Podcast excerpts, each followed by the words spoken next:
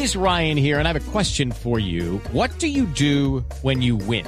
Like, are you a fist pumper? A woohooer, a hand clapper, a high fiver. I kind of like the high five, but if you want to hone in on those winning moves, check out Chumba Casino. At ChumbaCasino.com, choose from hundreds of social casino style games for your chance to redeem serious cash prizes. There are new game releases weekly, plus free daily bonuses. So don't wait. Start having the most fun ever at ChumbaCasino.com. No purchase necessary. BGW. Void were prohibited by law. See terms and conditions. 18 plus.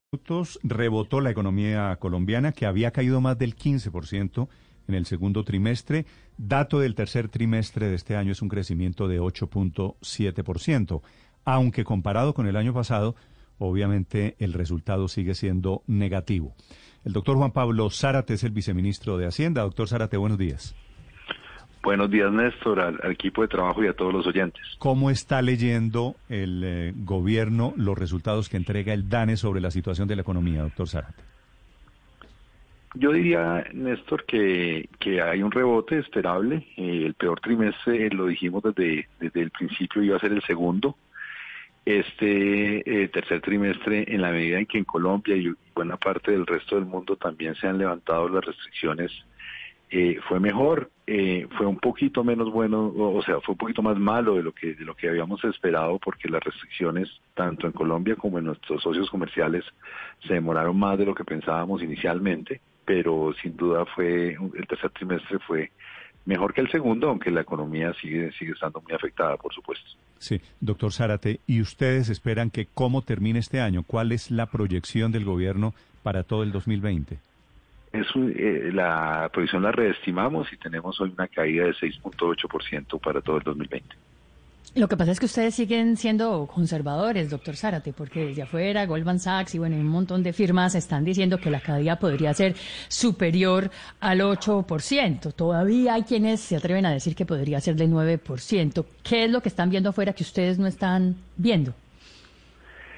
Pues yo creo, eh, Paola, que nos estamos acercando a la, a la media, o la media también se está acercando a nosotros en las en las estimaciones, digamos, el desarrollo está muy cerquita, el Banco de la República también está muy cerquita, el desarrollo está abajo con una menor caída, el Banco de la República con una caída un poco mayor, pero pues es claro que, hay unos choques muy especiales en el mundo que, nadie conoce, eh, porque son, de una periodicidad muy, muy baja y hay una incertidumbre muy grande en las predicciones, atípicamente en las predicciones.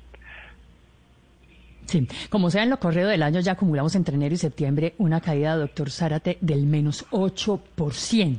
¿Qué se puede hacer ya en esta recta final del año para tratar de empujar un poco ya el crecimiento del país y que no terminemos en un número tan negativo como el que estamos todavía viendo a pesar del rebote?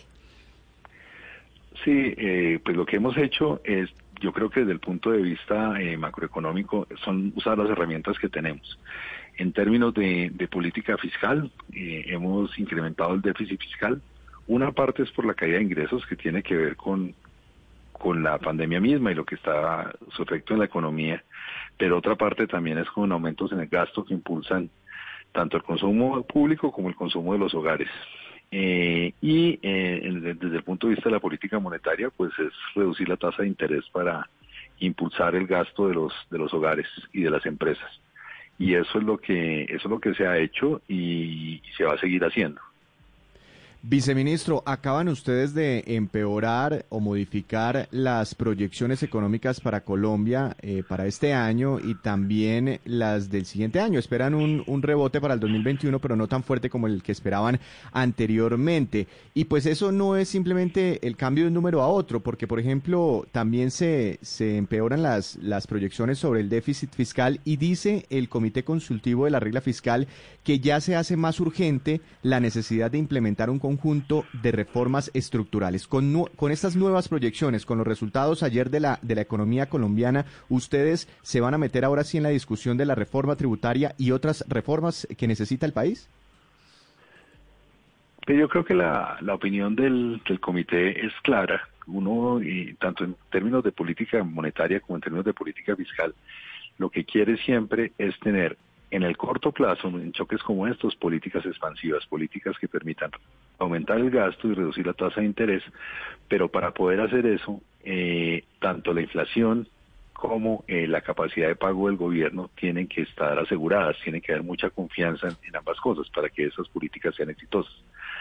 Eh, yo creo que ese es el llamado que está haciendo el comité y, se ilustra en, las cifras fiscales y en las cifras de endeudamiento y, muestra pues la necesidad de hacer la, de hacer la reforma fiscal que habíamos anunciado desde el marco fiscal de mediano plazo como yo tal vez en una entrevista también con ustedes hablamos, pues creo que eh, cuando cesen los principales efectos de la pandemia, eh, el gobierno ha anunciado que estará abocando esa reforma fiscal.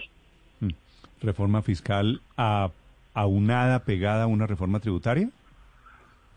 Pues una reforma fiscal tiene que ver como con todos los aspectos de, del, balance fiscal, ¿no? Donde los ingresos son pues una parte muy importante. ¿Y usted y ustedes esperarían en el Ministerio de Hacienda, doctor Zárate, presentar esa reforma cuándo? No, yo no, Néstor, no sería muy responsable con usted y con sus oyentes eh, comprometerme a, una fecha. Lo que hemos dicho es que cuando cuando pasen los, los principales efectos de la, de la pandemia, pues estaremos abocados a hacerlo. Mm, teniendo en cuenta que usted podría ser el próximo ministro de Hacienda, no quiere comprometerse además. Pues Néstor, yo, nosotros tenemos muchos temas de verdad para ponernos a pensar y no, no para, mm. para temas que, que, no existen. A mí nadie me ha ofrecido después.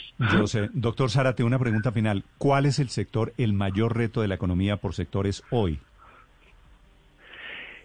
Néstor, eh, yo creo que las cifras muestran dos, en, niveles grandes, eh, muestran un, un reto muy grande en el sector de construcción y por eso eh, en el plan de compromiso por Colombia se han hecho dos, eh, dos cosas muy importantes. Primero, eh, el, todo el, el, relanzamiento del Fresh para ayudar a la construcción de vivienda. Y segundo, un programa muy grande de APPs, que son proyectos de infraestructura, para hablar lo que se llama el, subsector de obras civiles, que tienen que ver con carreteras, puentes, esa clase de inversiones. Entonces, ese es un sector, ese es un sector que sigue cayendo mucho en el tercer trimestre y que, y que se está, que se va a impulsar con instrumentos de política fiscal. Más, más, más atención a construcción, más que comercio, por ejemplo, o turismo. Sí. Ya, y a nivel de subsectores, ese es el, digamos, el sector grande que, que está más afectado. Ahora, el sector de comercio es un sector muy grande, donde, y muy variado, donde hay de todas las cosas de, muchas clases. Entonces, por ejemplo, en el comercio formal ya estamos viendo en septiembre una caída de, solo 0.5%, ya estamos en prácticamente en los niveles del año pasado. Pero en los sectores de turismo y restaurantes, que son parte de ese sector, eh, sí seguimos con afectaciones muy grandes. Entonces, en esos subsectores también hay, siguen afectaciones muy grandes y por eso buena parte de los instrumentos que tenemos a través de Bancoldes, a través del Fondo Nacional de Garantías, a través del PAEF, eh, dan unos incentivos especiales a, esos tres a esos tres subsectores que le he comentado. La explicación del gobierno a la situación de la economía, ahora que el DANE dice que hay cierta importante recuperación en el eh, tercer trimestre de este año. Doctor Zárate, gracias. Néstor, muchas gracias a usted, a la mesa y a todos sus oyentes. I'm Victoria Cash. Thanks for calling the Lucky Land Hotline. If you feel like you do the same thing every day, press 1. If you're ready to have some serious fun for the chance to redeem some serious prizes, press 2. We heard you loud and clear. So go to LuckyLandSlots.com right now and play over 100 social casino-style games for free. Get lucky today at LuckyLandSlots.com. Available to players in the U.S., excluding Washington and Michigan. No purchase necessary. VGW Group. Void prohibited by law. 18 plus. Terms and conditions apply.